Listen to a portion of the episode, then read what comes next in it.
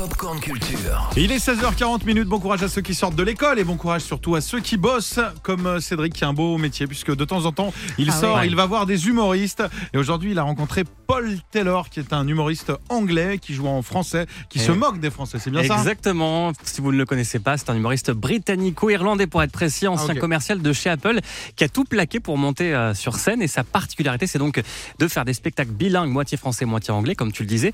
Et c'est avec euh, son sketch La bise que le grand public l'a découvert. Il a fêté ses 10 ans de carrière au début du mois à la Cigale à Paris. Et après Franglais et So British, le revoilà avec un troisième spectacle baptisé Bisou Bye. Ouais, c'est euh, c'est un peu la trilogie de spectacles bilingues. Euh, J'ai décidé de faire ça à la Star Wars euh, où il y en a trois pour l'instant et ça se trouve dans dix ans, euh, je vais recommencer une nouvelle trilogie de spectacles bilingues. Voilà, et puis depuis 10 ans, Paul Ténor nous raconte avec humour ses difficultés de compréhension de français, que ce soit au niveau de la langue, de la culture ou de nos habitudes, parfois très différentes de celles des Anglais.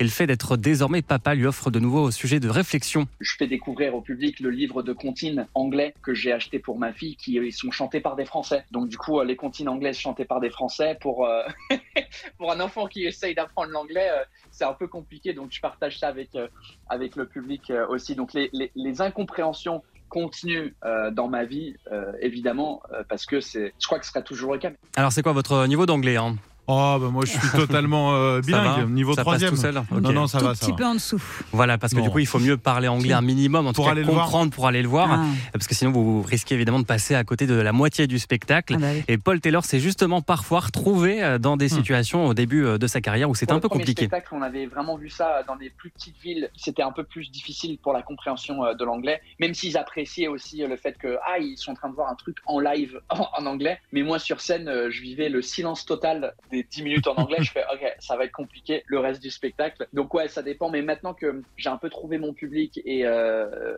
les gens ils viennent me voir, ils s'attendent à avoir un truc en anglais, j'ai un peu moins le problème. Voilà, mais ça passe tout seul. Si vous avez quelques bases, Paul Taylor se produit jusqu'à début avril à la Nouvelle Ève à Paris.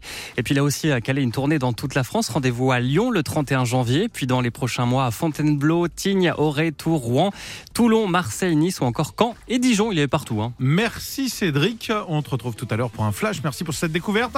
Tu veux bosser l'anglais Sandra ou pas? Ouais, je veux bien. Je te laisse annoncer placebo. Placez-vous avec Try Better Next Time. Pas 18 Pas sur 20. mal? Allez. Retrouvez toute l'actu gaming, ciné et musique avec Cédric Lecor de 16h à 20h sur Europe 2.